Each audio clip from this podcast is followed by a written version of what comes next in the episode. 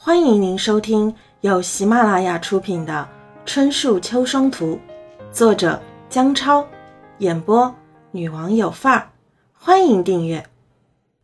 玲玲的两个孩子也因为高老太的行为，长期处于惊吓的状态之中。总之，我老高想要的东西必须拿到，不然我就一直缠着你。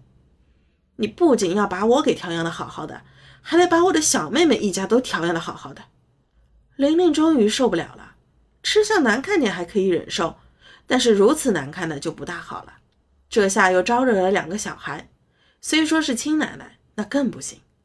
玲玲和二姑妈当时的想法一样，先给几个姑姑和叔叔打电话，看他们有没有主动接招的。结果不用猜想都知道，没有一个人愿意接招。在玲玲的叔叔与姑妈眼里，好不容易才找到一个冤大头。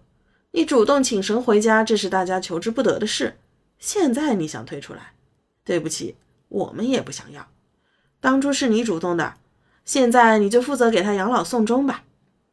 甚至玲玲和他们说起高老太的事，哪怕只是提及起居饮食之类的，对方都会不耐烦地说：“就当你替你爸尽孝了。”要么就是：“奶奶从小也带过你啊，你现在养他应该的。”然后直接挂断电话。再后来，那几个姑妈和叔叔索性连玲玲的电话都不接了。玲玲也没办法，再这么下去，不仅是自己受不了，迟早也会把女儿给弄成神经失常。于是马上给父亲王老大打了电话，问父亲怎么解决。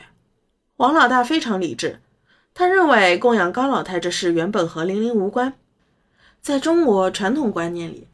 老年人一般都是跟儿女过，再不济也是在孙子家，而高老太有六个子女，怎么轮也轮不到孙女家，这事不能这么办。王老大放下电话，连夜雇了辆车就到了玲玲家，不管他三七二十一，先将高老太接回农村再说。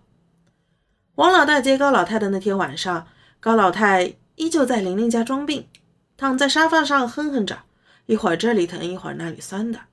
当得知大儿子的来意时，高老太死活不愿出门，直接放话：“我哪儿都不去，我就要在这里。”甚至躺在玲玲家地板上赖着不走。王老大索性将心一横，扛起高老太就冲进电梯，任凭她哭闹。在周围看热闹的邻居指指点点下，高老太就闹得更欢了。而当所有邻居知道事情的来龙去脉之后，出奇一致地说：“高老太为老不尊，不懂礼数。”时，高老太才识趣地闭上了嘴巴。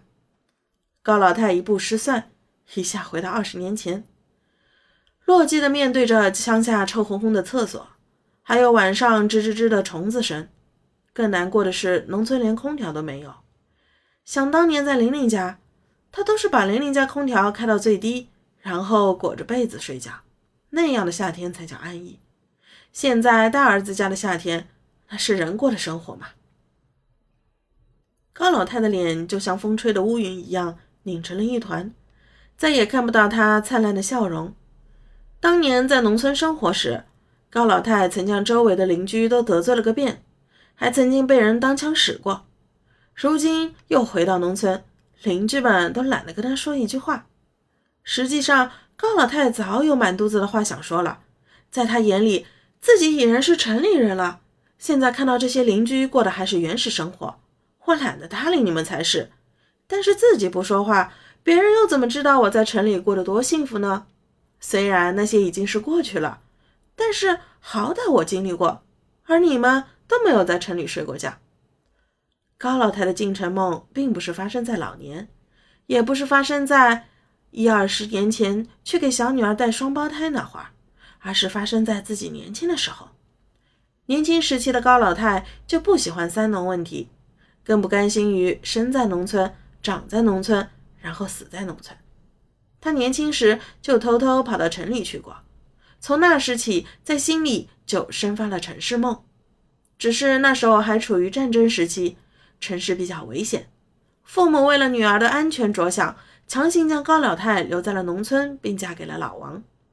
而后来，高老太做了很多事，包括特殊时期所挣的表现，实质上都是为自己城市梦想铺路。每当想到往事，高老太就心情激动，想着总有一天我老高还要杀回来的。王老大的生活如往常一般，两口子日出而作，日落而息，白天都是留着高老太一个人在家，偶尔中午会回来吃饭，但也是随便煮点饭，再炒个菜应付了事。但是高老太却受不了了。当年我老高在荣州小女儿家里的时候，吃的不说是锦衣玉食，那味道也是纯正。即便后来到了玲玲家，那一天三顿也是非常精致的。偶尔孙女婿在家的时候，还要弄几个大菜，一个不小心都吃胖了。现如今大儿子家的伙食完全跟猪食差不多，有时候还要吃剩菜，到下一顿吃的时候都有点馊了。想到这里。高老太只能仰望着天空发呆。现在摆在高老太面前有两个选择：要么自己动手做，要么就是吃大儿子吃什么自己吃什么。自己动手问题不大，虽然现在和十多年前相比体力差了些，但做点菜还可以。可是乡下这么蛮荒的地方，要什么没什么，哪像城里那么方便，想吃什么喊玲玲去买就好了。而大儿子家。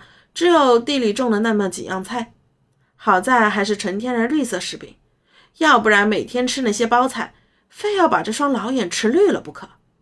闲下来的时候，高老太也知道复盘一下自己为什么会一夜回到解放前，是我老高哪里做错了，还是他们都不孝顺？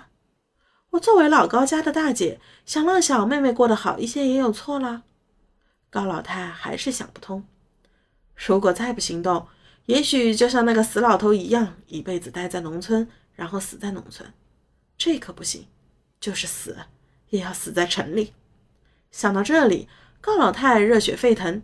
经过权衡，高老太有两个选择：要么去县城里找二女儿，要么去荣州找小女儿。大女儿和二儿子，小儿子基本排除。